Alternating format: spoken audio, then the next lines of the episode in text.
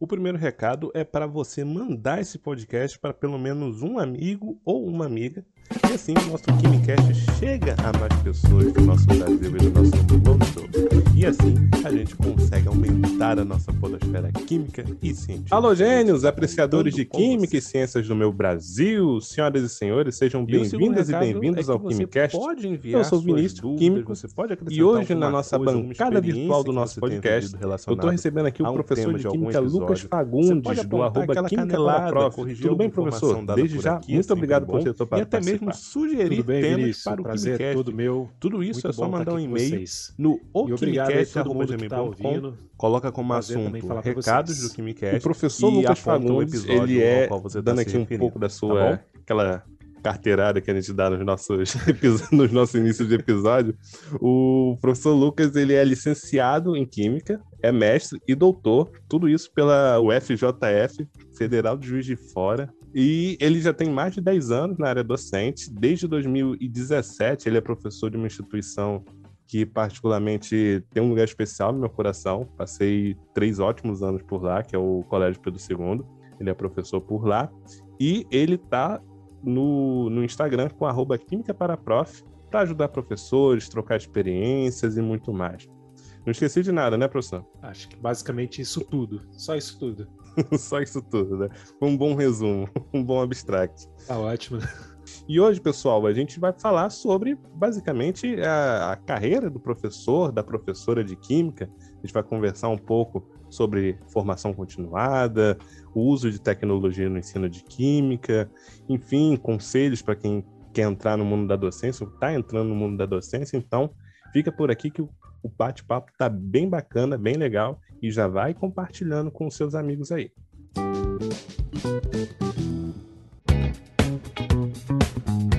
O primeiro recado é para você mandar esse podcast para pelo menos um amigo ou uma amiga.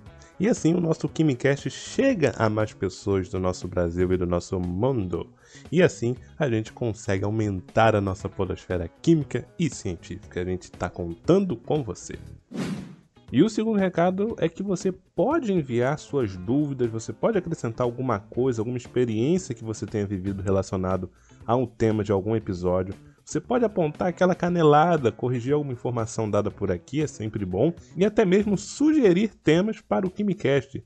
Tudo isso é só mandar um e-mail no okimicast.gmail.com, coloca como assunto recados do KimiCast e aponta o episódio ao qual você está se referindo. Que a gente vai ler o seu e-mail no ar.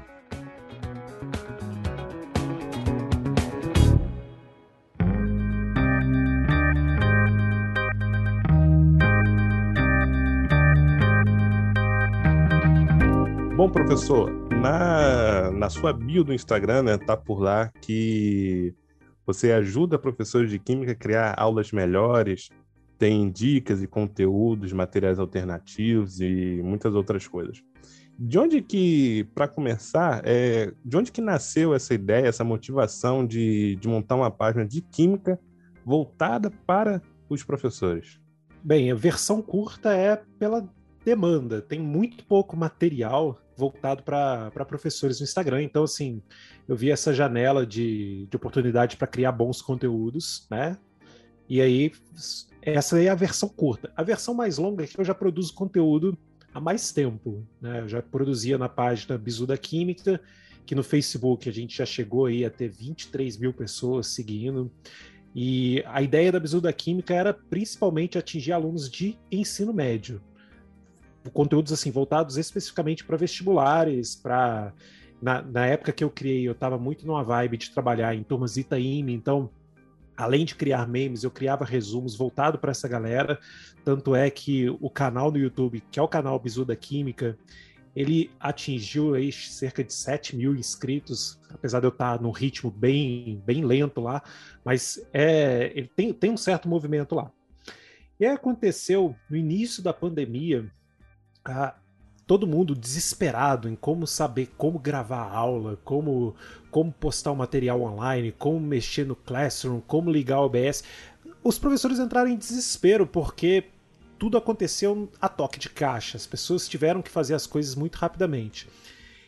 Uhum. E aí, uma coisa que, que aconteceu eu criei um vídeo no, na, no meu canal do YouTube mesmo, que era como gravar aula no OBS. Eu nem usava o OBS para gravar. Eu, eu, não, não tenho o costume de usar o OBS para gravar aulas. Eu, eu gravo pelo Camtasia, que é um programa pago, né, que tem tem assim uma versatilidade muito grande, mas o OBS ele faz basicamente a mesma coisa sem as firulas.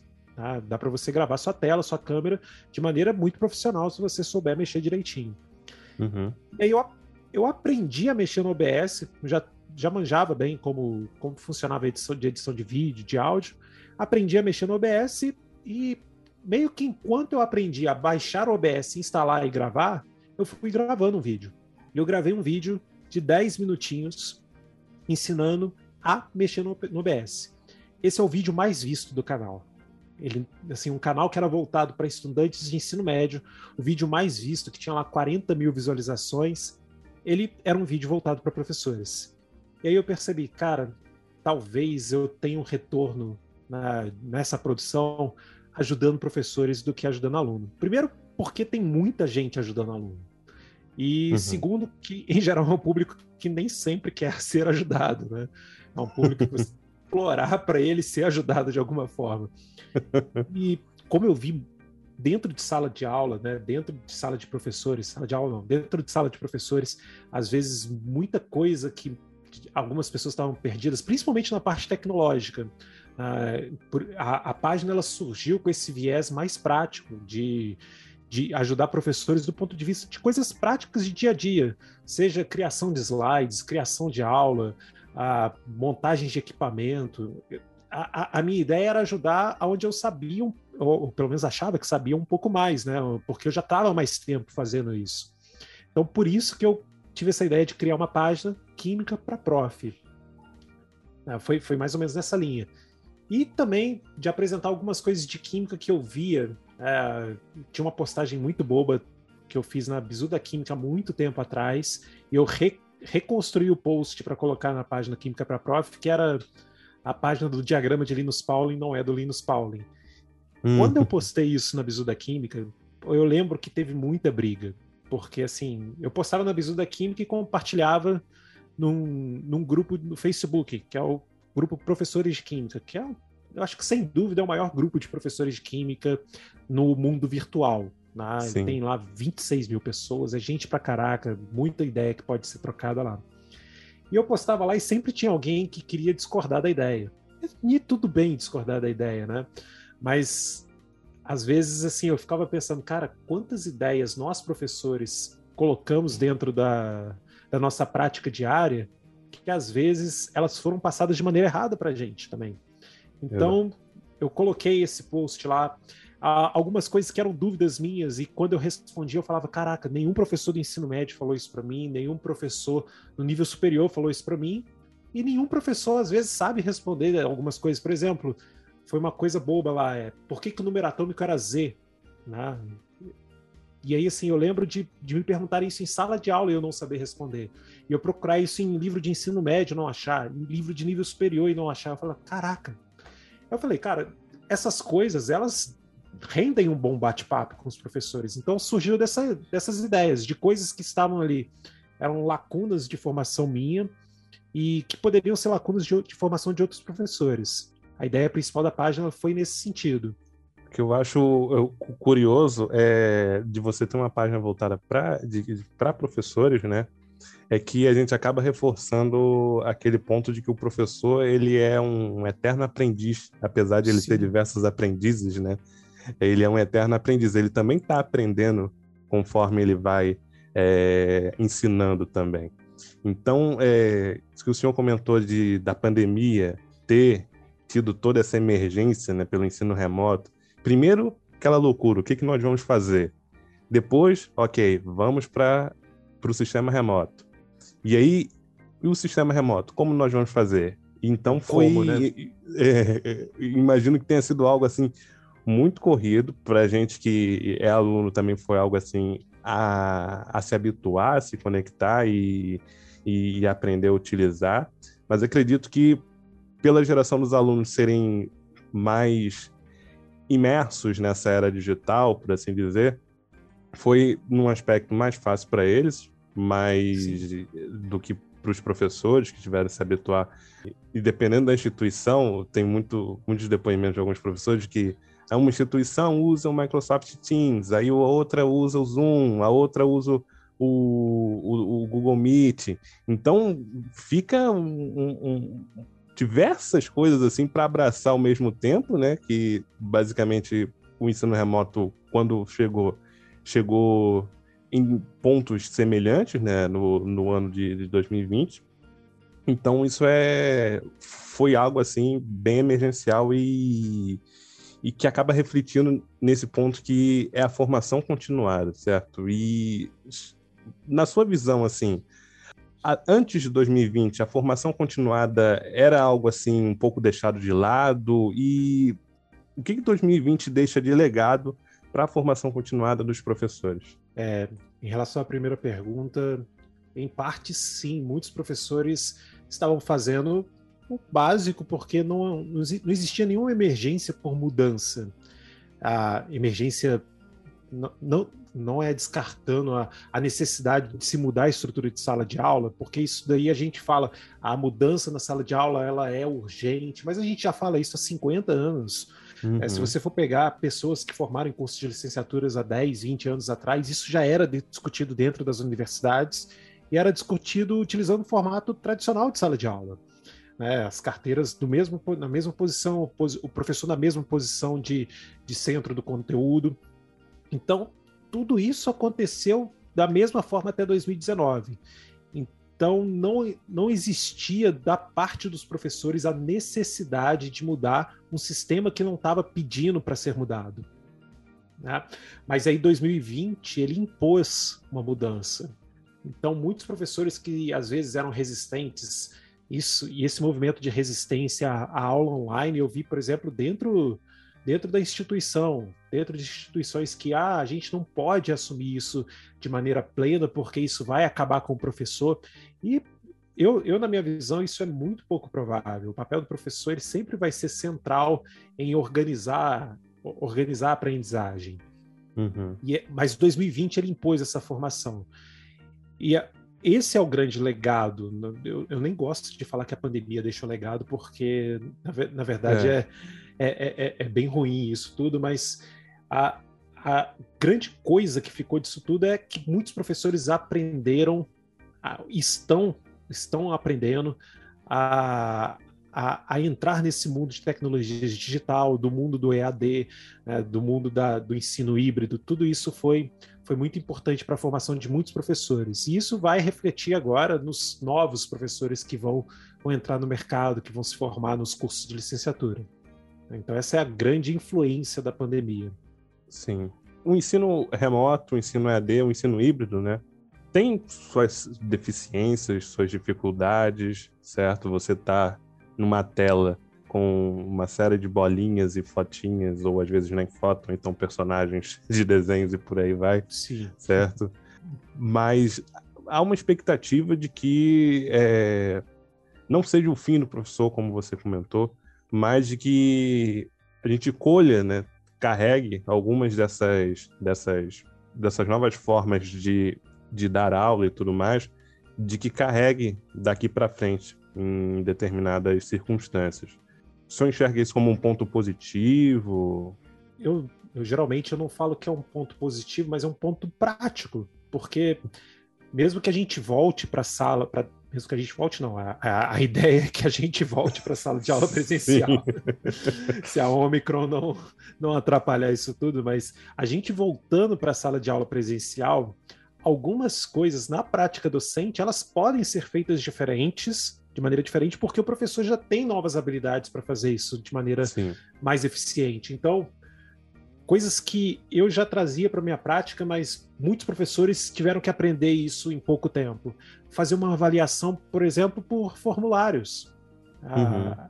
na, na época, em 2019, ah, eu, eu, não lembro o nome da pesquisadora, se eu não me engano, é Stefani que ela era da UFRJ, que trabalha com tecnologias educacionais. Ela foi na, no Colégio Pedro II dar uma palestra sobre Edmodo, sobre, sobre criar, criar formulários online para preparo de provas.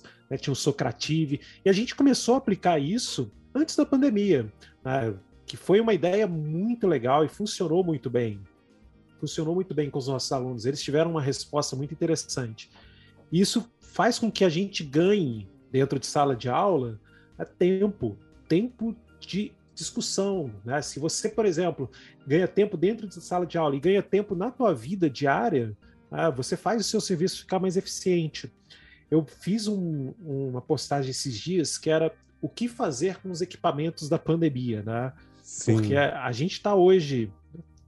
O, o, eu coloquei há pouco tempo né, para falar sobre qual o melhor programa para você escrever em mesa digitalizadora.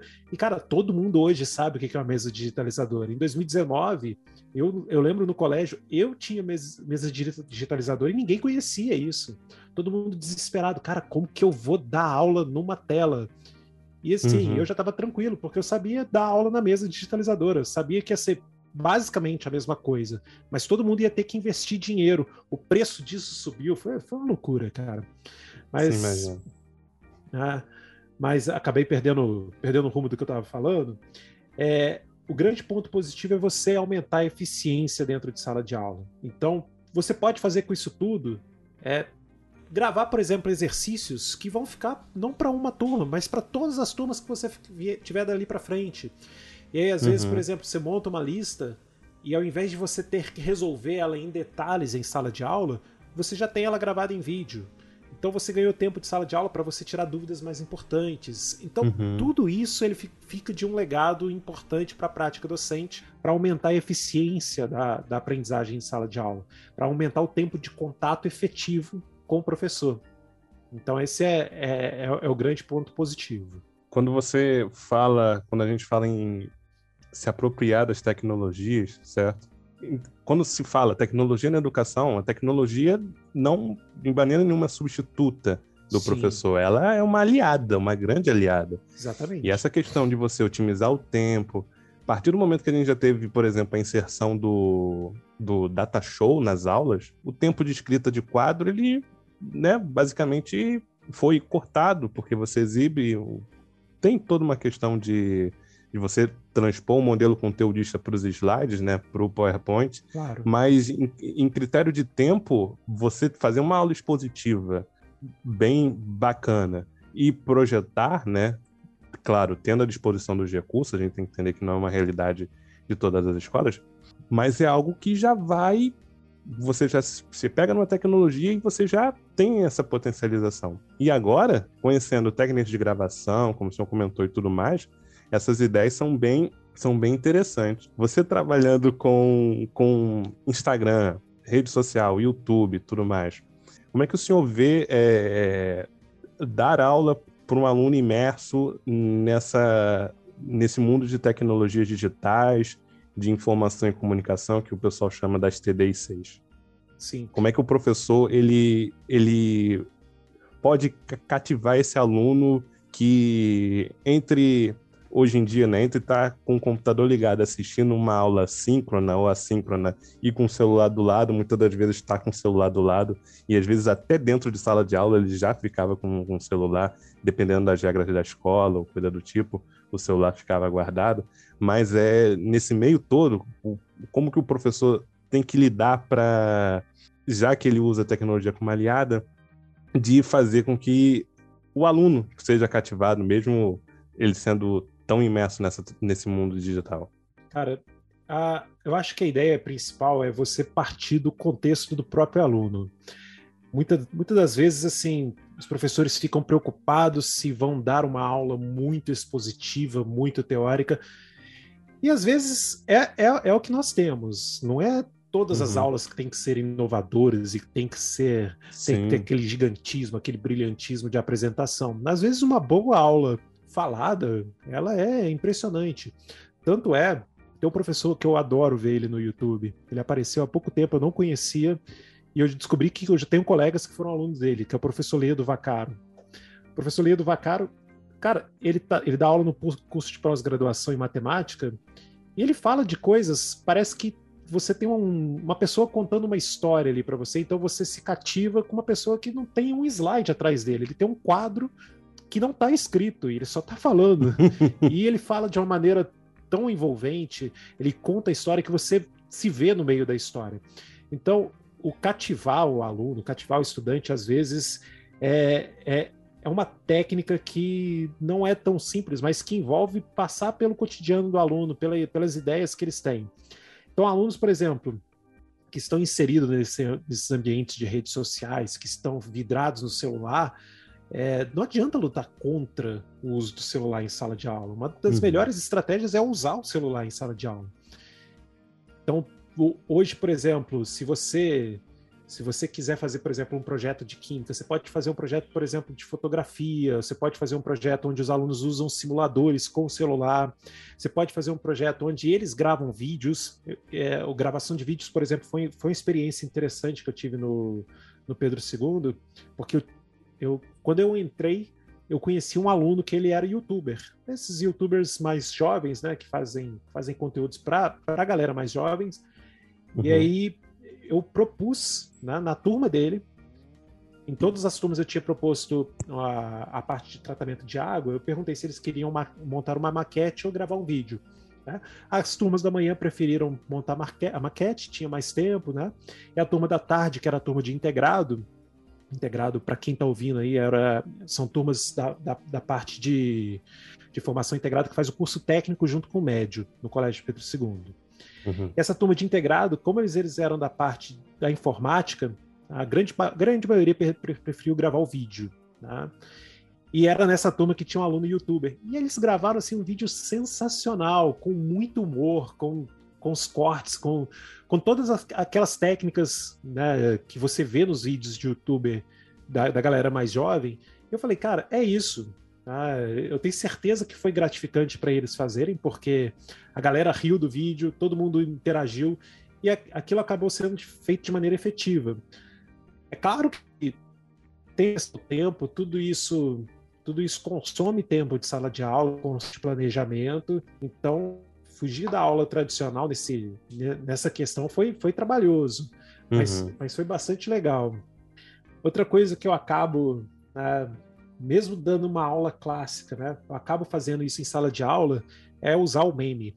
Cara, o meme, ele sempre, quase sempre assim, você sabendo utilizar, quem produz meme, né, a sua, a sua químico-cômica é, são especialistas, né? São profissionais, né? Mas e inclusive já teve já teve vários vários memes seus em, dentro de slides apresentados dentro de sala de aula tá? mas eu lembro que a salvação veio num PDF cara que veio que assim uma compilação de memes de química. Eu tenho Olha. esse PDF em, algum lugar, né?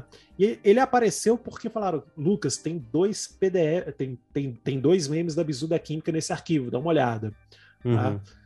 E aí, assim, eu sempre pego algumas ideias e coloco aquilo em sala de aula e aquilo dá uma quebra né, na, na tensão do momento, que tá todo mundo ali, às vezes, sem entender, e a imagem, ela, às vezes, ela fala de uma maneira de uma maneira mais eficaz na mente da pessoa. É, a própria ideia de meme, não sei se você, se você conhece a origem da ideia. Do, do Richard Dawkins. Do Richard Dawkins, né? Que é o meme era, é como se fosse a unidade básica de cultura que é transmitida nas gerações, né? Como se fosse o gene, só que uhum. o meme é o gene da cultura, né? Então, a, a, a, ideia de meme, ela, ela, ela, pode contribuir muito dentro de sala de aula. Só que tem que saber usar, tem que ter uhum. ponderação, né? e tem que ter contexto. Então, quase tudo dessa, dessa questão que, de envolver o aluno no aprendizado, um aluno que está disperso, está tá lotado de informação, quase tudo passa por entender qual é o contexto, qual é o contexto que ele está vivendo, qual é o contexto de aprendizagem que ele tá, que, ele, que, que esse aluno está ligado. E a sala de aula não tem, cara, não, não tem fórmula, né? Porque eu posso entender o contexto da turma A e a turma B é diferente. Sim. Então é um, é, é um, é um trabalho para o Dr. Octopus, para você estar tá lá com oito braços escrevendo oito aulas diferentes para oito turmas. Sim. É... Planejando as mesmas. Planejando, é... E mais do que isso, improvisando, né? Porque às vezes você Sim. planeja, você planeja um tronco central, mas você improvisa na hora. Algumas coisas você tem que improvisar, porque não dá para prever. São muitas situações, são muitas variáveis que fica impossível você fazer uma previsão daquilo.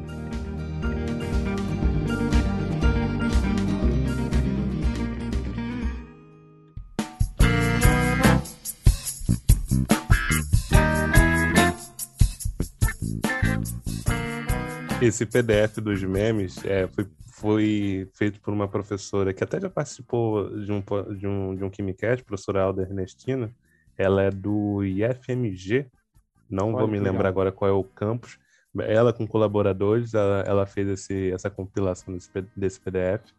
É, vou de, se eu encontrar o link, eu vou, vou deixar aqui na descrição para você, ouvinte, professor, que, que queira dar uma olhada e achar que pode se apropriar e colocar uh, nas suas aulas, que vai ser bem bacana. Uh, zona de conforto, né? Tudo isso às vezes se resume a zona de conforto. Você querer se mudar, né? Como o senhor Sim. comentou, é, é difícil, você consome tempo, você tem que planejar. É, muito do planejamento é, ele já te poupa alguns improvisos, mas o, o improviso faz parte, certo? É, e, e, é muito interessante a gente a gente não, não condena totalmente o, a exposição, certo? Tem uma professora Sim, que falava cara. que uma professora que falava muito que ela usava, por exemplo, o Kahoot nas aulas dela. E aí era toda aquela animação de usar o Kahoot e tudo mais dos alunos. E aí ela falava, ela, ela sempre falava, a gente vai usar os recursos, mas assim, não é toda aula que dá para usar esse recurso. É, às vezes numa aula de revisão, que a gente faz uma dinâmica desse tipo, revisão para prova, revisão para o teste, enfim.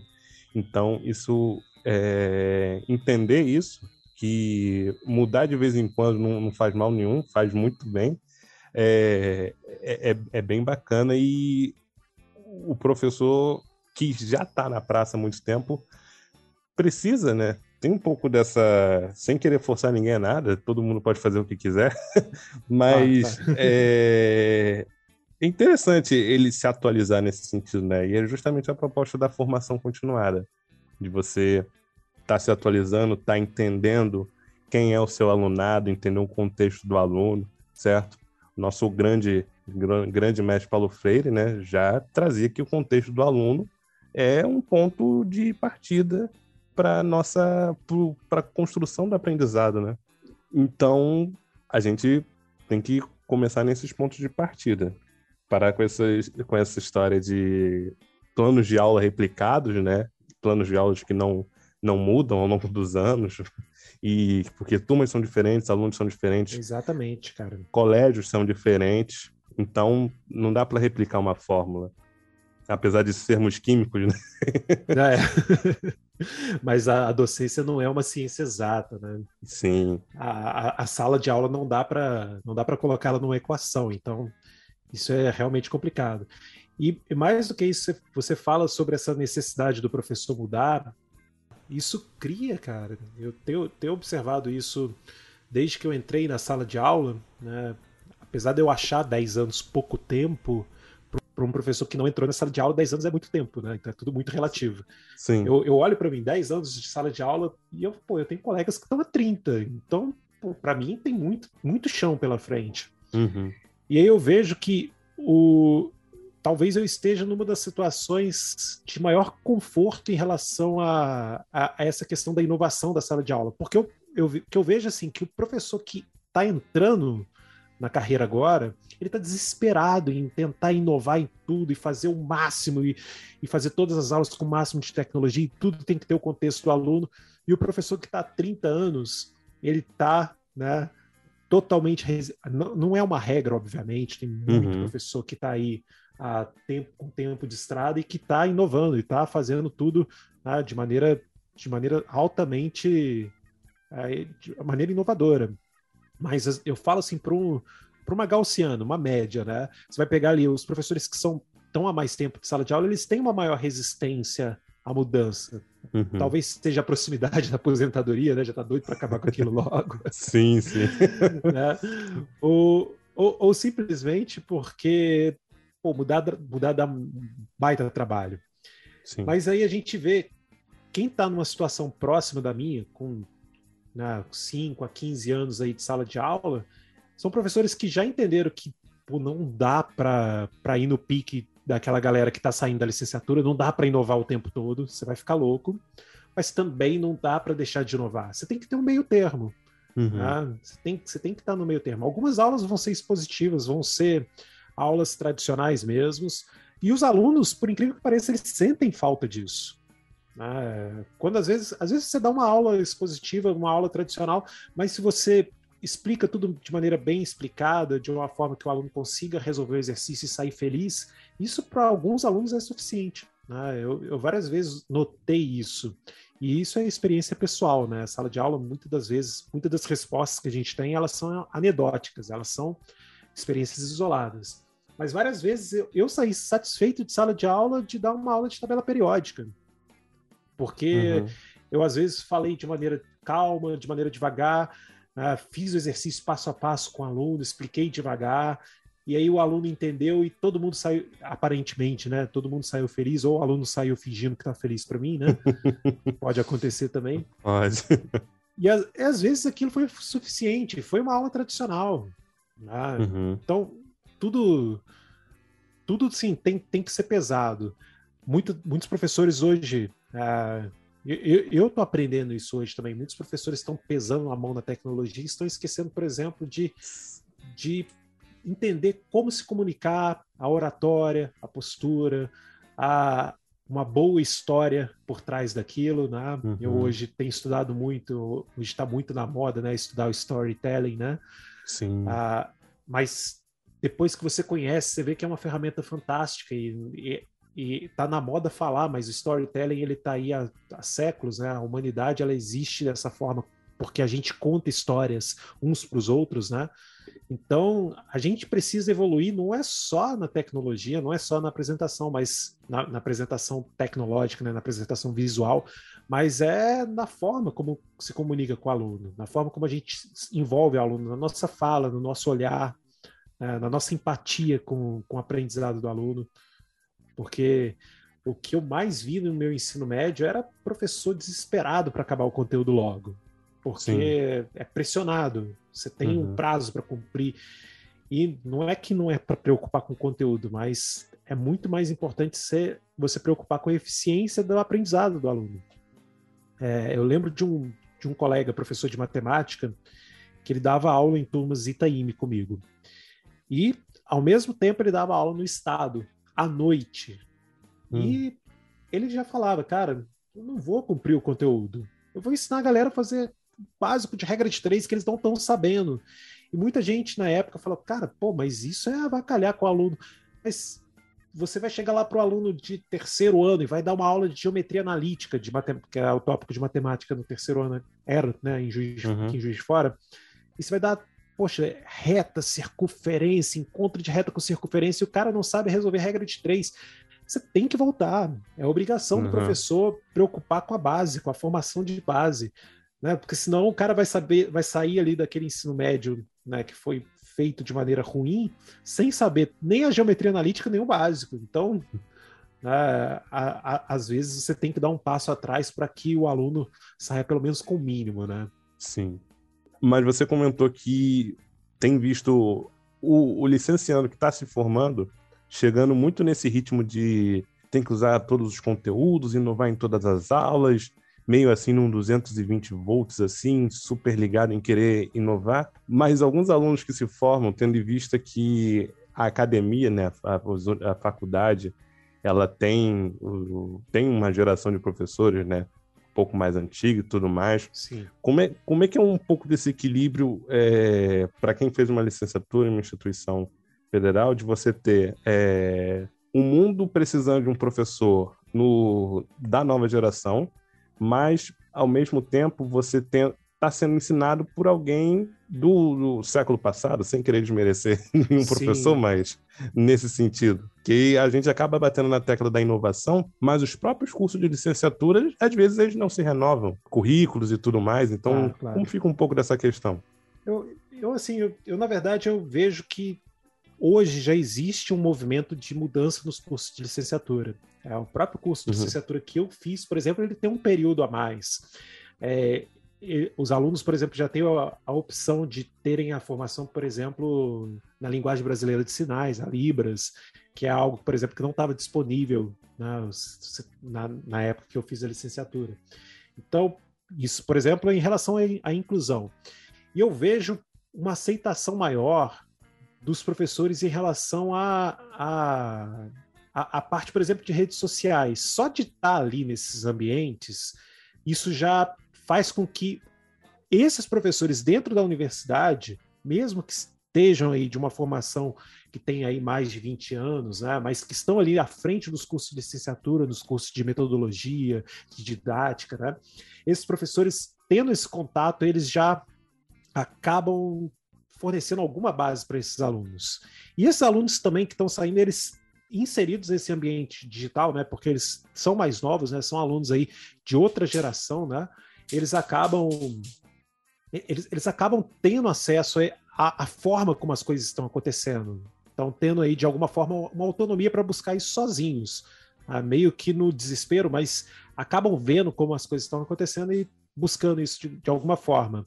Eu vejo, por exemplo, tem algumas páginas no Instagram de alunos, né, que são páginas grandes, que estão aí em ascensão, divulgando os conteúdos de química, gente que não formou, que já enxergaram que, por exemplo, ah, esse caminho das redes sociais, ele é, é, é, uma das vias de acesso ao mercado de trabalho. É você se mostrar, é você mostrar o conteúdo que você tem, mostrar o que, que você está produzindo.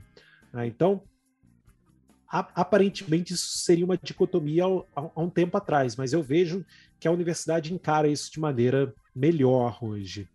É, uhum. eu, eu falo isso porque quando eu, por exemplo, comecei a produzir conteúdos na internet, né, isso foi lá em 2014, 2013, 2014, que eu comecei com a página Bisu da Química. Tem que olhar exatamente uhum. o ano. Ah, mas nessa época isso era mal visto. Ainda mais para quem estava no doutorado, cara. Porque uhum. se você está fazendo página de divulgação de meme na internet, é porque você não está escrevendo artigo. É. Ah, você tem que estar tá escrevendo, você tem que estar tá fazendo disciplina. E aí eu fiz aquilo, cara, porque eu gostava. Né? Eu gostava de produzir conteúdo, era divertido. Era meio que uma válvula de escape que não escapava da química. Né? Entendo. Justamente é, como eu me sentia. É, então, mas eu, eu vi uma certa resistência né? E depois de um tempo, aquelas pessoas que estavam resistentes, elas estavam seguindo a página e curtindo os memes, né? Porque virou, virou uma forma de comunicação entre as outras pessoas. A nossa sociedade hoje ela se comunica muito bem por meio de redes sociais. Então, de certa forma, essa resistência ela foi sendo e, e só falando de redes sociais, tá? Essa, essa resistência ela foi sendo rompida ao longo do tempo, de maneira natural. É, é impossível segurar esse avanço. E esses avanços nas tecnologias, se a universidade não se preparar né, para orientar esses alunos, eles vão ficar perdidos por algum tempo, mas eles vão, vão ter que aprender na própria formação continuada, porque vai ficar inviável trabalhar de maneira, tem um, tem um termo, né, tecnofóbica. Né, não, dá, não dá para trabalhar sem saber né, o básico de tecnologia, o básico de, de construir boas apresentações. E digo mais, daqui a um tempo, sem saber gravar uma boa aula, sem saber gravar algum, algum conteúdo de maneira híbrida para esses alunos. Né? Então, se a universidade não se preparar, vai ficar para a formação continuada. Mas eu, eu, eu já enxergo esse, esse movimento surgindo dentro das próprias universidades. Essa questão da pressão acadêmica é bem, é, é, é bem é um assunto até para uma outra pauta, mas é uma questão bem, bem interessante porque por muito tempo não se olhou com bons olhos, como você comentou, a questão de levar a química para as redes sociais, para a internet em si, né? Acho que até antes das redes sociais, a gente está falando muito de redes sociais, mas a gente tem que dizer, dar um mérito às vezes para quem capinou ou roçou, né? Passou a foice no campo do, da matagal que tava. Eu cheguei aqui quando isso era tudo mato. Sim, sim, sim. Mas um, um, pouquinho antes a gente tinha uns blogs, né? E alguns blogs até que perduraram e depois migraram para Facebook, para Instagram, essas coisas. Uh, mas é bem difícil essa, essa, essa, essa mudança, né? De, de, de uma plataforma para outra. Mas ainda bem, né, que se tem olhado com bons olhos, ainda bem um movimento que eu vejo muito é de, por exemplo, eu sou, por mais que esteja fazendo licenciatura, estou muito ligado um pouco na área acadêmica ainda, então eu vejo muitas Sim. páginas é, de Instagram surgindo páginas de laboratório lá do Instituto de Química, mostrando como é que funciona o laboratório. É, isso é legal demais. Isso é muito bacana. Você até mesmo promover e mostrar, olha o que, que se faz dentro de uma universidade, olha isso aqui. Então isso é muito, isso é muito bacana, assim, de, de mostrar para a sociedade. Às vezes acaba ficando muito no círculo ali, mas eventualmente furando a bolha, a pessoa vê, mas o que é isso? É algo que se faz dentro do ambiente universitário. Então, é, que bom que a gente tem evoluído nesse sentido. É, essa questão da, da, das bolhas, né? É, eu, eu notei isso quando eu criei a página Química para Prof. Eu falei, cara, eu, eu, eu, foi proposital, eu quis criar já uma bolha mesmo. Ela, uhum. ela nasce com essa intenção de criar uma bolha de professores. Sim, né? uma, criar uma comunidade, é, né? Criar uma comunidade. Porque, assim, eu, que eu vejo que existe uma grande falha na divulgação científica é, é essa a maioria das páginas que divulgam conteúdo científico, elas não conseguem furar a bolha da sociedade para atingir a sociedade, para atingir o cidadão médio, né? Uhum. Eles atingem, é literalmente a, a expressão é, eles literalmente pregam para convertidos. É. Na grande maioria das páginas é elas fazem esse tipo de trabalho. Ah, e, e, elas continuam porque o like ele reforça e a galera continua produzindo, mas em geral a, a, o impacto ainda é pequeno. Ainda é pequeno. Tem que trabalhar mais, tem que melhorar a comunicação ainda com a sociedade. Mas só desse movimento tá indo para a internet, tá indo para um lugar onde a sociedade pode acessar. Uhum. Né? Só disso está acontecendo já fica, já é um avanço muito grande, é muito legal. Eu que eu comento em algumas vezes de que uma coisa é você comunicar para um artigo que vai ser lido só por pessoas, só pelos pares, né?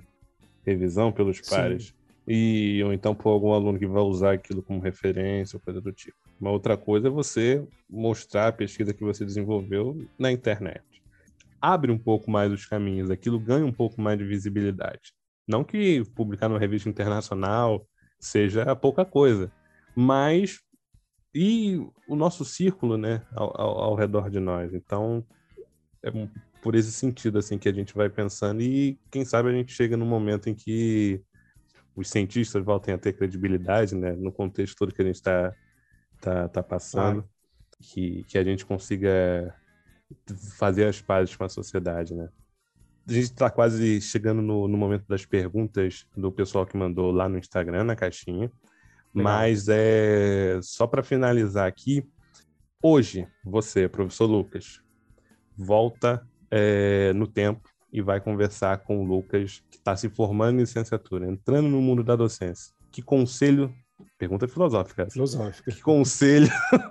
e conselhos você daria para o Lucas formando? Cara, é muito legal essa pergunta, porque eu fiz a, eu fiz a entrevista já com dois professores e pretendo entrevistar mais, e eu fiz essa pergunta para os dois, que foi a professora Monique, né, do inclusive Química, oh, e o professor Marcelão da Química. Minha orientadora de TCC da licenciatura, professora Olha, Monique. Que legal, cara.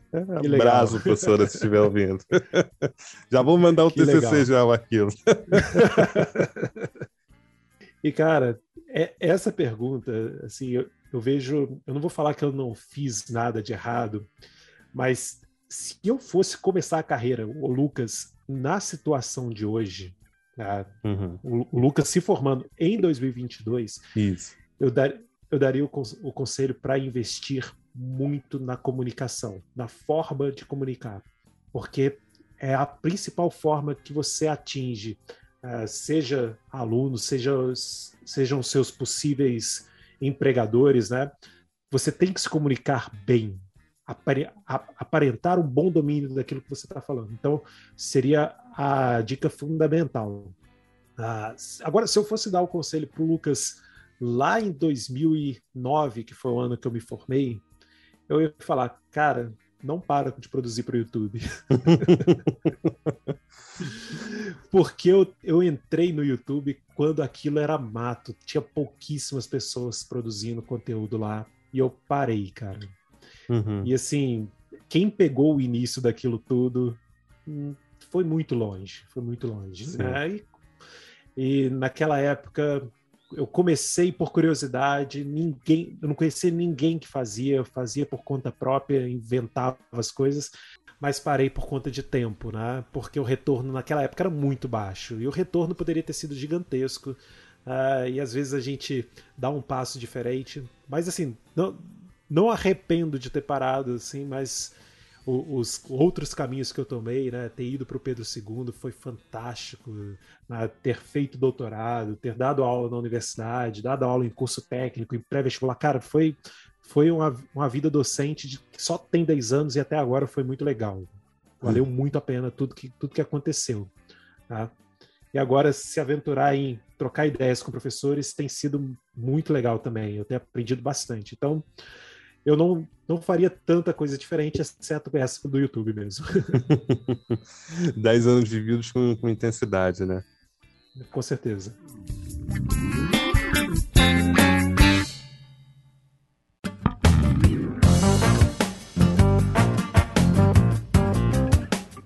Agora chegando aqui às perguntas dos nossos. Olha que expressão antiga, dos nossos internautas. Alguém chama usuários de Ninguém internet mais. de internauta? Ninguém mais. Só Ninguém eu. Mais. Só eu aqui chamo. E eu chamando o, o, você de senhor, eu tô revelando que a idade chamando os pois é, internautas. É, cara. Olha as perguntinhas. Tá, tá. Se tivesse vídeo, teria um monóculo aí agora, né? aquele relógio de bolso. um relógio de bolso, justamente. é, eu selecionei aqui as perguntas que o pessoal mandou na caixinha de perguntas. Samara, suas perguntas estão aqui. Eu sei, eu sei que você está ouvindo. Uh, então vamos começar pela pergu pelas perguntas dela. Ela pergunta, Samara Caetano, arroba Lúdica Química, sigam lá. Tá sempre aqui no nosso Quimicast. Uh, qual a especialidade que você considera que todo professor deveria ter? Eu, como a pergunta está muito geral, né, eu eu vou responder de duas formas, né? A especialidade da parte técnica, né, de química mesmo, e a parte técnica da profissão de docente. Eu acho da parte técnica da profissão de docente era um, uma boa oratória é, e uma boa apresentação visual de seus conteúdos. Eu acho que hoje isso é indispensável, porque manter alunos atraídos por aquilo que você fala é cada vez mais difícil. Então você tem que investir justamente naquilo que faz o aluno se sentir atraído. Tá? E do ponto de vista químico, eu acho que um bom professor de química, a galera briga muito com isso, mas um bom professor de química ele tem que ter um bom domínio da físico-química.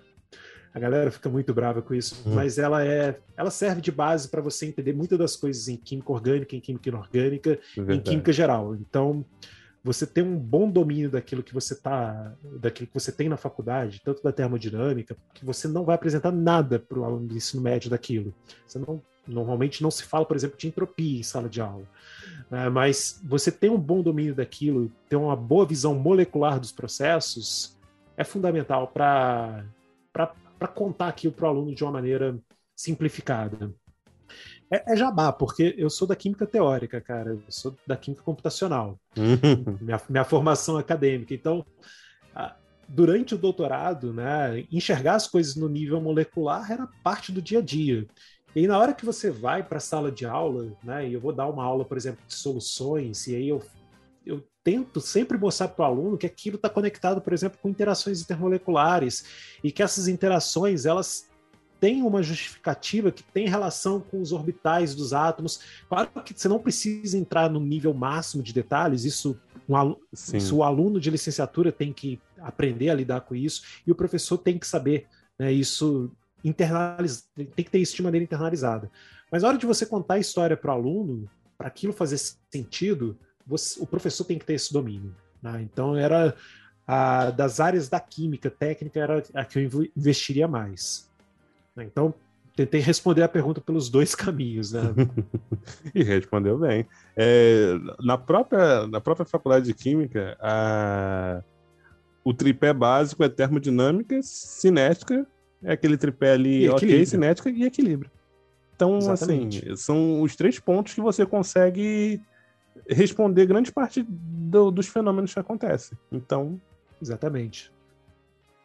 Então... E no ensino médio, geralmente é, as matérias que, que assim, tão, são dadas quando o aluno tem físico-química no segundo ano, ela é no segundo ano, mas em geral, uhum. muitos colégios eu vejo que dividem a orgânica no, entre segundo e terceiro, a parte de cinética e equilíbrio geralmente fica para o terceiro ano, né?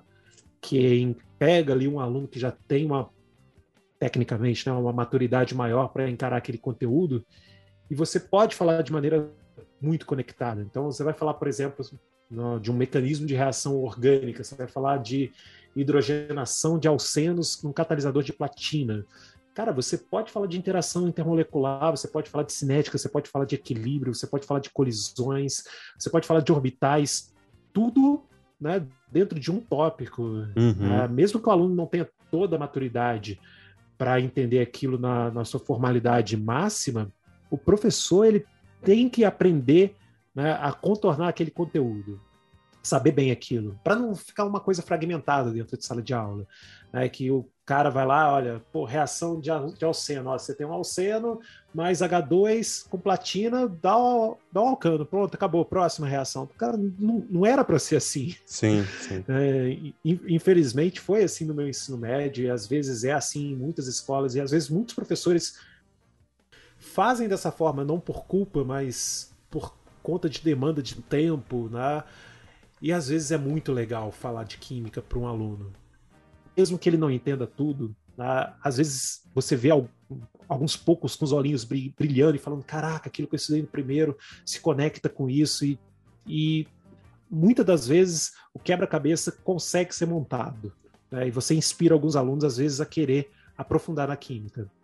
Sim essa questão do, dos assuntos serem conectados é bem interessante, porque quando a gente faz ensino superior, as disciplinas estão todas lá, separadas. Esse exemplo aí da hidrogenação catalítica do, de Alceno, o senhor, assim, varreu conteúdos, assim, de todos que a gente chama de departamentos, né? Foi na inorgânica, Sim. foi na físico-química, foi na orgânica. Então, é, essa dificuldade de, de, às vezes, concatenar esses pontos e, e apresentar é porque a gente recebe o, o, no ambiente do ensino superior os, os assuntos empacotados. Às vezes, Exatamente. lá no final da graduação, que a gente vai prestar atenção de que, tipo, poxa, mas isso aqui tem relação com aquela disciplina que eu fiz lá no quinto período, que eu lembro pouco, mas lá do quinto período. E, e a gente, às vezes, na própria graduação só se toca de que as coisas estão.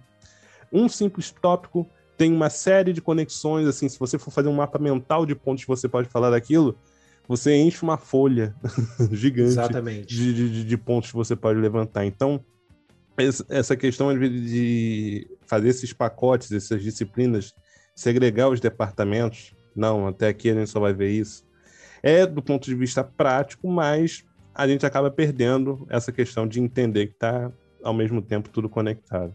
Uma, uma saída para isso é um conselho é, que eu daria para quem está formando em licenciatura, que foi um conselho que eu tomei para mim. Né? Aí não garanto que vai funcionar, cada um tem, tem o seu método, né? Uhum. Mas quando eu me formei na licenciatura em 2009, é, eu me formei em dezembro, e no final de janeiro eu ia fazer a prova do mestrado. Eu não fiz o bacharelado, mas eu ia fazer o mestrado acadêmico. Hum. E aí, dezembro, tirei as férias. No dia 2 de janeiro, tá? até o dia 23 de janeiro, né? eu passei 20 dias, 8 horas por dia. Tava de férias, sentava sentava 8 horas da manhã, parava para almoçar meio-dia, depois ia de 1 a 5 da tarde. Todos os dias, com uma folhinha de papel, fazendo resumo de toda a matéria da graduação. Uhum. Assim, pode, pode não parecer, cara, mas são 21 dias vezes 8 horas, 21 vezes. Vamos colocar 20, né? São 160 uhum. horas estuda, estudando, né? E foi estudando para valer. Uhum. Porque, porque o negócio estava fungando no cangote já, né? Já estava chegando, a prova era muito. Tinha que estudar tudo, né? Não tinha muito Sim. jeito. É, tinha, que ser, tinha que ser tudo e tinha que ser rápido. Mas eu tenho até hoje essas folhas guardadas. Tem, são 12 há 12 anos atrás eu tenho essas folhas de ofícios, né? Foram, foram mais de 70 folhas de ofício escrita frente e verso com letra pequenininha e em colunas. Cara, escrevi pra caraca. E aí eu lembro de ter tirado uma boa nota no mestrado. Ah, fui, fui aprovado na época com nota melhor, porque a prova era conjunta no FJF, com nota melhor de alunos que estavam tentando doutorado. E no dois anos depois eu fui fazer a prova do doutorado.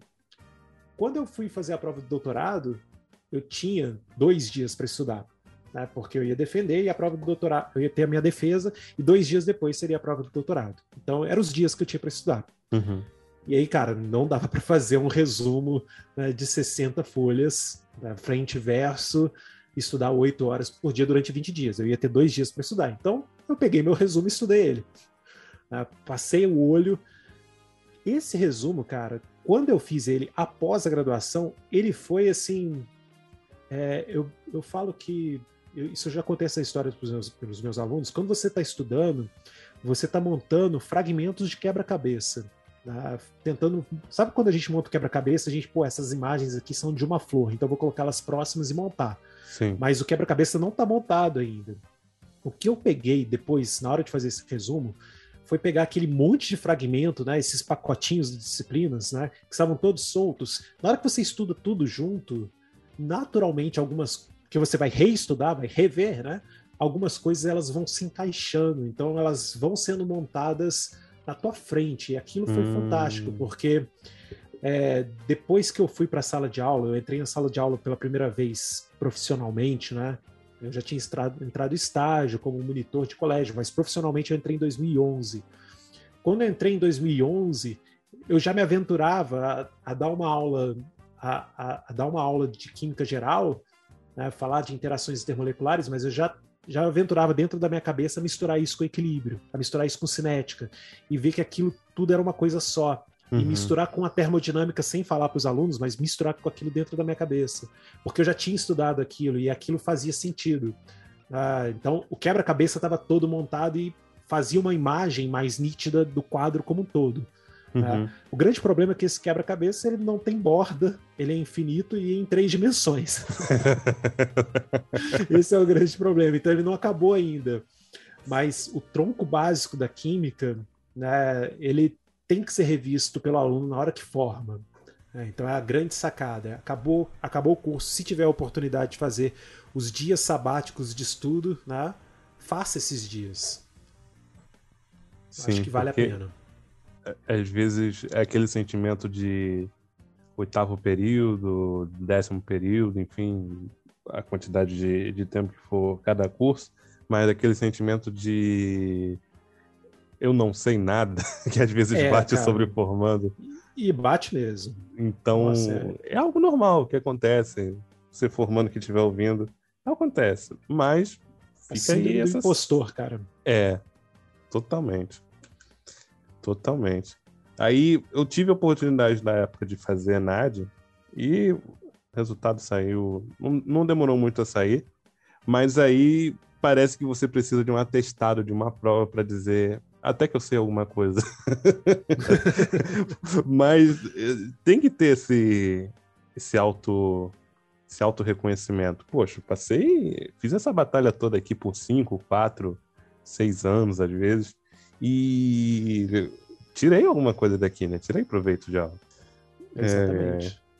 É, a professora Samara do Lógica Química também pergunta: é, dando aqui sequência, qual sua opinião sobre as, aspas, mentiras que contamos na química? Como regra do octeto, gases nobres que não fazem ligações químicas, enfim. Eu não conto. Isso cai um pouco naquela história de que. Você não conta? cai, não. Um, cai um pouco. Essas mentiras já estão caindo além do limite, você comentou lá atrás, de você ter. de você não aprofundar tanto mas tem certas coisas que, certos absurdos que não podem ser ditos. Não é questão nem de aprofundar muito no assunto, é questão de você não contar um absurdo. Exatamente. e isso, sim, isso acontece muito por conta, por conta de, às vezes, algum livro serviu de referência por muito tempo. Uhum. Por exemplo, eu, eu, eu, não tenho problema de citar, por exemplo, o livro do Feltri. Sim. Ele é um livro, assim, que ele formou a base de milho, milhares de professores. Não vou falar milhões, porque eu acho que não tem milhões de professores de química é. no Brasil. vamos vamos pegar essa estatística depois. Tudo, tem que ver quantos professores é. tem. Né? População brasileira, Mas... mais de 200 milhões. Quantos devem Pô, ser professores de química? Não sei. Não é possível, né? Mas ele formou a base de milhares de professores de química. Uhum. E uma verdade que está contada ali, ela é se, se ela não for checada, ela vai sendo passada de professor para professor, geração em geração, e ninguém vai trocando aquilo. É, então, assim, os livros mais modernos agora, eles encontram às vezes resistência justamente porque eles tentam se adaptar à realidade atual e os professores preferem ainda usar o Feltri, porque ele é o clássico, porque foi o que eu usei quando eu estava no ensino médio. Né? E, e, assim, algumas coisas que estão ali, né? Por exemplo, uma, uma mentira clássica, a, a fórmula de Lewis para o oxigênio. Tá? A fórmula de Lewis para o oxigênio não, não, explica o paramagnetismo dele, porque ele tem elétrons desemparelhados. Hum. Tá?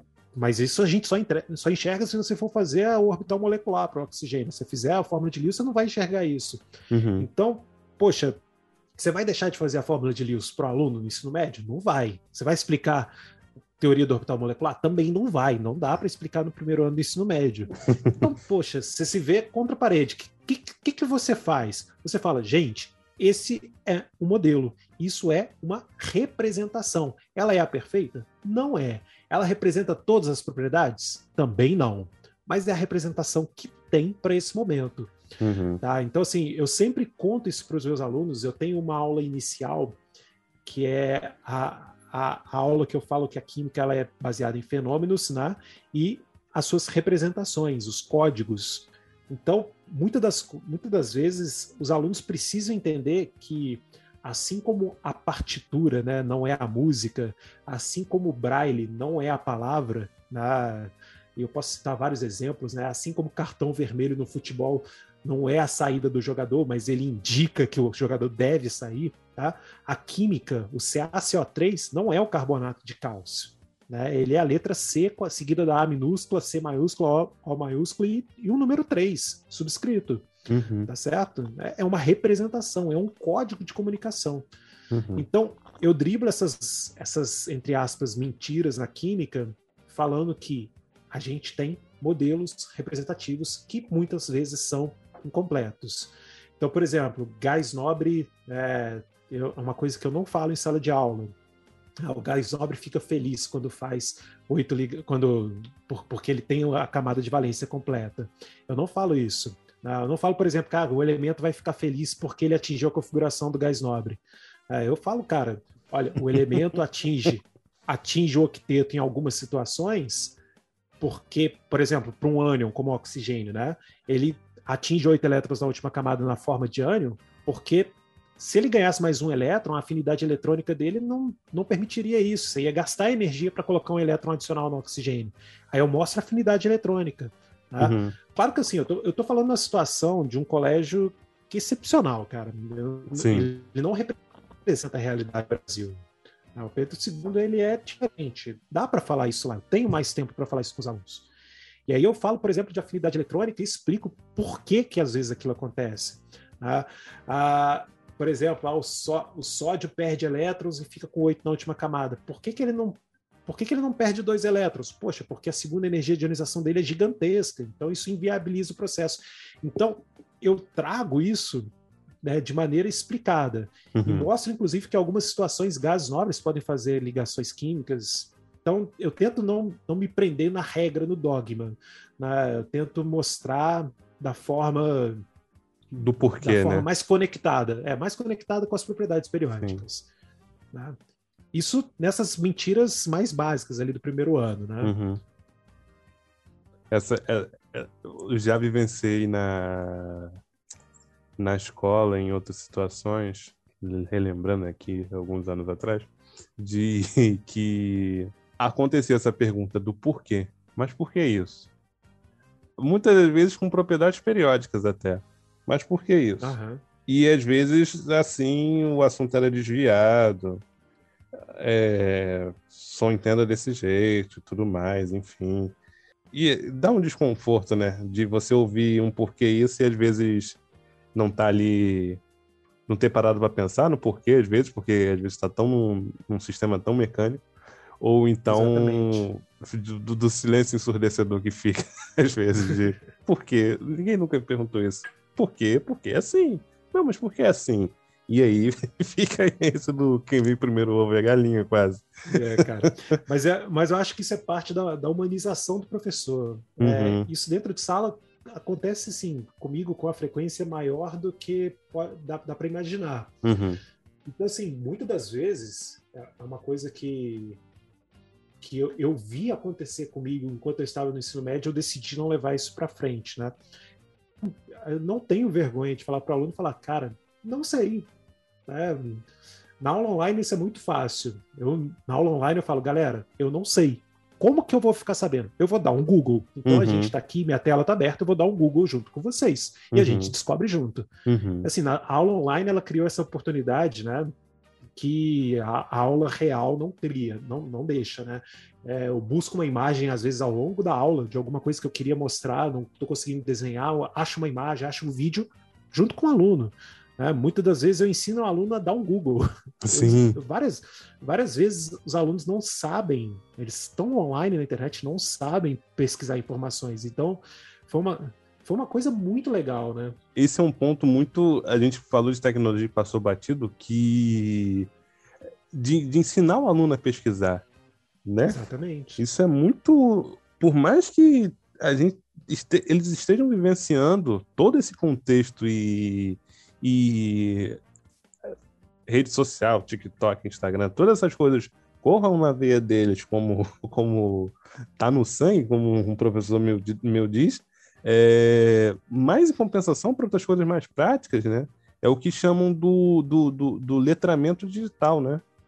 Exatamente. De, de você conseguir usar a tecnologia em prol uh, não só de entretenimento, mas para cumprir suas funções, realizar atividades, tarefas, enfim. É um ponto curioso de você tá tão o aluno tá tão imerso naquilo, né? O jovem tá tão imerso naquilo, mas ele não ele fica focado só em, em uma frente, nas outras elas ficam ficam aquém, né, do que poderia ser. Exatamente. É. Mas a gente vai trabalhando, né? Do jeito que dá. Do jeito que dá essa outra pergunta que surgiu, esqueci de pegar o arroba da pessoa. Perdão.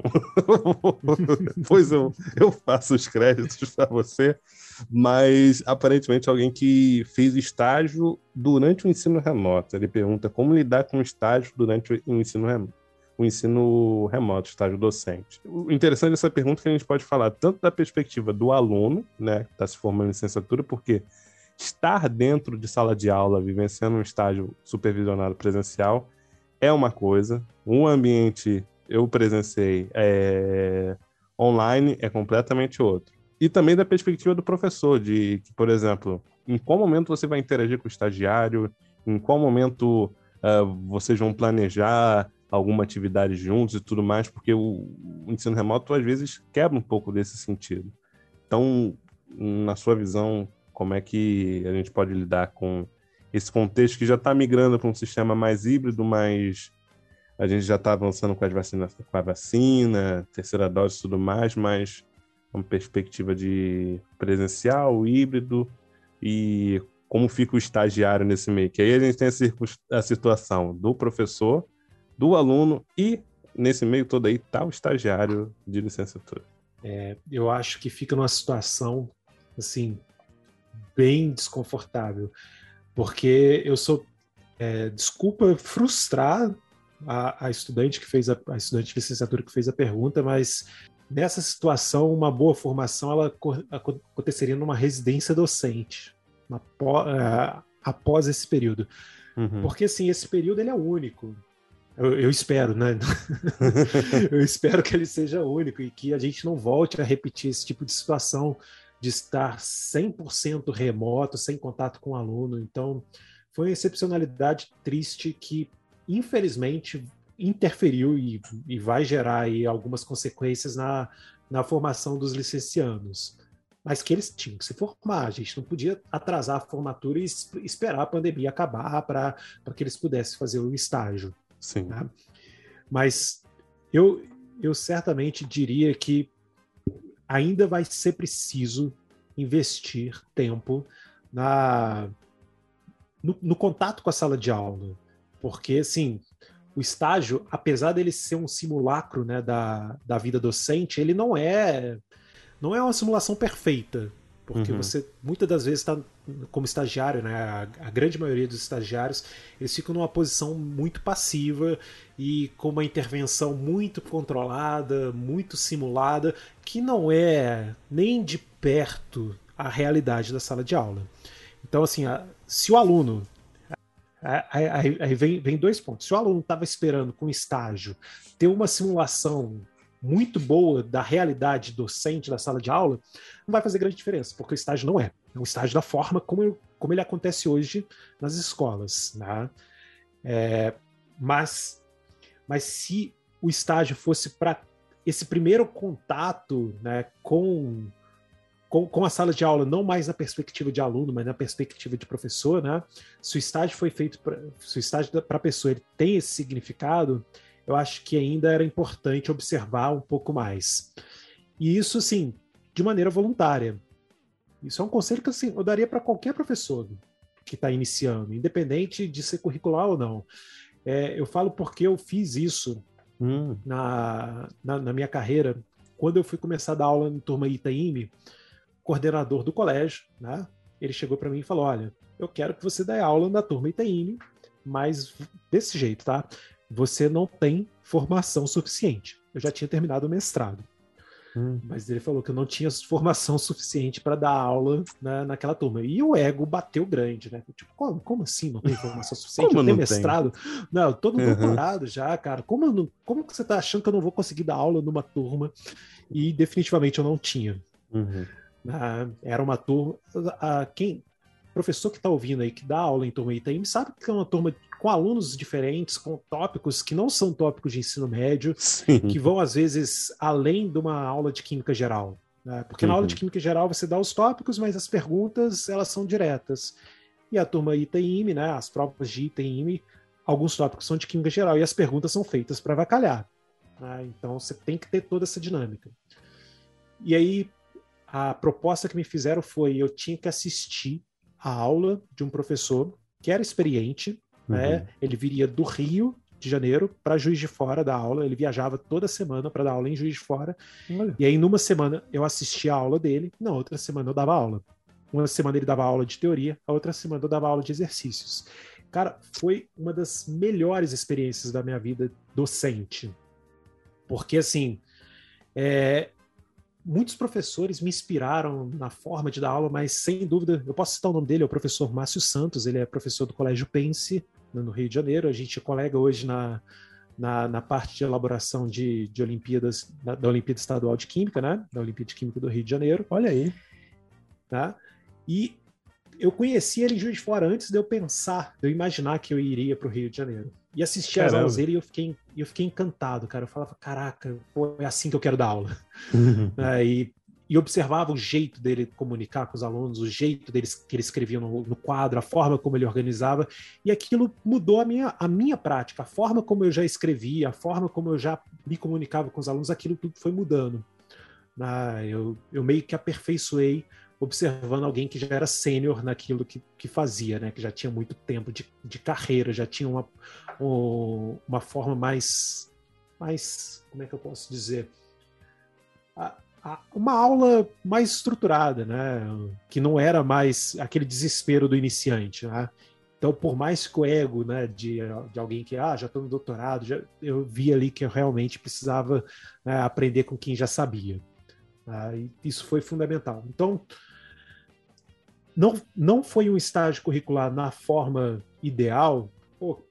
Pega, observa algum professor que você tenha contato, procure alguém de alguma escola boa, né, que tenha que, que tenha aí né, um, um, renome e observa a aula, cara. Uhum. Observa a aula desse professor.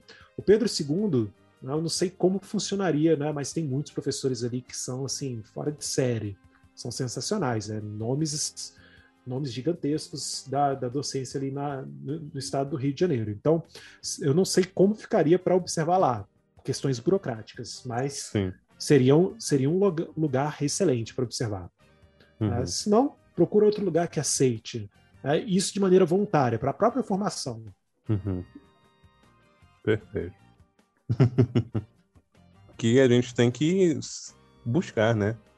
Exatamente. Se Acho que o, o, lema é todo esse, de você, por mais que não tenha tido toda a possibilidade, toda a, a condição de experimentar determinada coisa, de fazer depois, tendo a oportunidade de, de ir lá atrás. É, e às vezes, assim, a, algumas pessoas podem até pensar assim, poxa, ah, mas você teve uma motivação, né? Você foi assistir a aula obrigado, né? Uhum. De fato foi, foi a, a motivação foi né, conseguir as aulas naquela turma. Era eu, eu queria aquilo para mim, eu achava aquilo importante, né? Era, era uma turma que eu queria dar aula na, naquele segmento, então eu topei o desafio né, de passar quatro aulas por semana sentado como um estudante. Uhum. Isso fazendo doutorado, dando aula, então abrindo mão de tempo tempo produtivo, né, entre uhum. aspas, uhum. né, tempo de tempo produtivo remunerado, né, digamos assim. Né? Mas o tempo foi produtivo sem remuneração, mas foi muito produtivo para a formação. Sim, sim. Gente, o assunto é tão vasto, o tempo passa rápido e a gente pois falou é. tão pouco ao mesmo tempo. Mas se pintar outra, outra oportunidade, a gente está aqui de novo, né, professor? Não, com certeza. Que o assunto. Com certeza. A gente chama outros colegas para conversar junto, ver mais, mais perspectivas e outras visões e a gente é, conversa. Eu tenho um, um, uma, uma piada pessoal que eu falo que o professor deixar falar, ele sai falando. Pô, pois é, cara. então, e, e, isso é ótimo né? E quando a gente se envolve, o assunto é interessante e tudo mais. Então, é, deixo aqui meu agradecimento ao senhor, a você. Vocês veem com o senhor. Lucas, cinco, Obrigado 55 anos. é, agradecimento, agradecer aqui pela, por é, dedicar aqui uma horinha para conversar com a gente. E um recado final que o senhor queira dar aqui para os nossos ouvintes. Ele volta, gente, ele volta. Bem, o primeiro recado é fazer o jabá, cara. Hum, Se puder, siga, siga lá a página, arroba Química para Prof.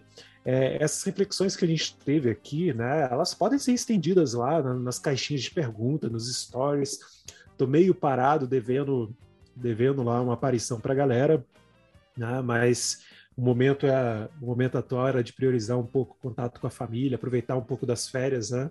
Uhum. Que são momentos, são momentos que são, são raros, né? Então a gente tem que aproveitar um pouco, né? Exato. Quem, né, quem passa, você está passando aí pelo doutorado, você sabe que férias não existe nesse período. Uhum. Três anos sem férias. É. Então você vai somando graduação, mestrado, doutorado, então você, você fica três, quatro, cinco, seis anos, aí você fica sem férias, você nem vê. Então, a, eu volto por lá, né? Em fevereiro eu volto a produzir com frequência, né? Eu estou produzindo sem frequência quando me dá vontade, né? Sim. Então, então, com frequência a gente pode, pode se encontrar por lá, né? Esse era o grande recado para a gente continuar nosso papo por lá. E é isso. Obrigado aí por, pela oportunidade de, de falar aí com com, no, no Kim, Kimcast, né? Tem que falar Kimcast, porque tem o Kimcast, né? Sim, que é da, você já viu que tem da SBQ. Da, da, SBQ, da SBQ não, né? da, da, o, da SBQ é o SBcast. Eu me confundi, é, com, é. é do Conselho Federal de Química. Isso, do CFQ, exatamente. CFQ, Kimcast. Kimcast. Tá? Então eu agradeço muito a oportunidade de falar para vocês. Né? É muito legal muito legal assim tá fazendo esses contatos que, que a rede social ela, ela, ela pro, pro, propicia para gente, né? Porque a gente estende a nossa sala de professores agora para o Brasil inteiro. Então isso é uhum. é muito gratificante essa troca de ideias. Perfeito, professor. Os links vão estar todos aqui disponíveis na descrição do nosso episódio. E a você que chegou até aqui, muito obrigado, um grande abraço a todos e até a próxima. Tchau, professor. Tchau, tchau, Vinícius. Obrigado pelo convite. Tchau, tchau, pessoal. Até a próxima.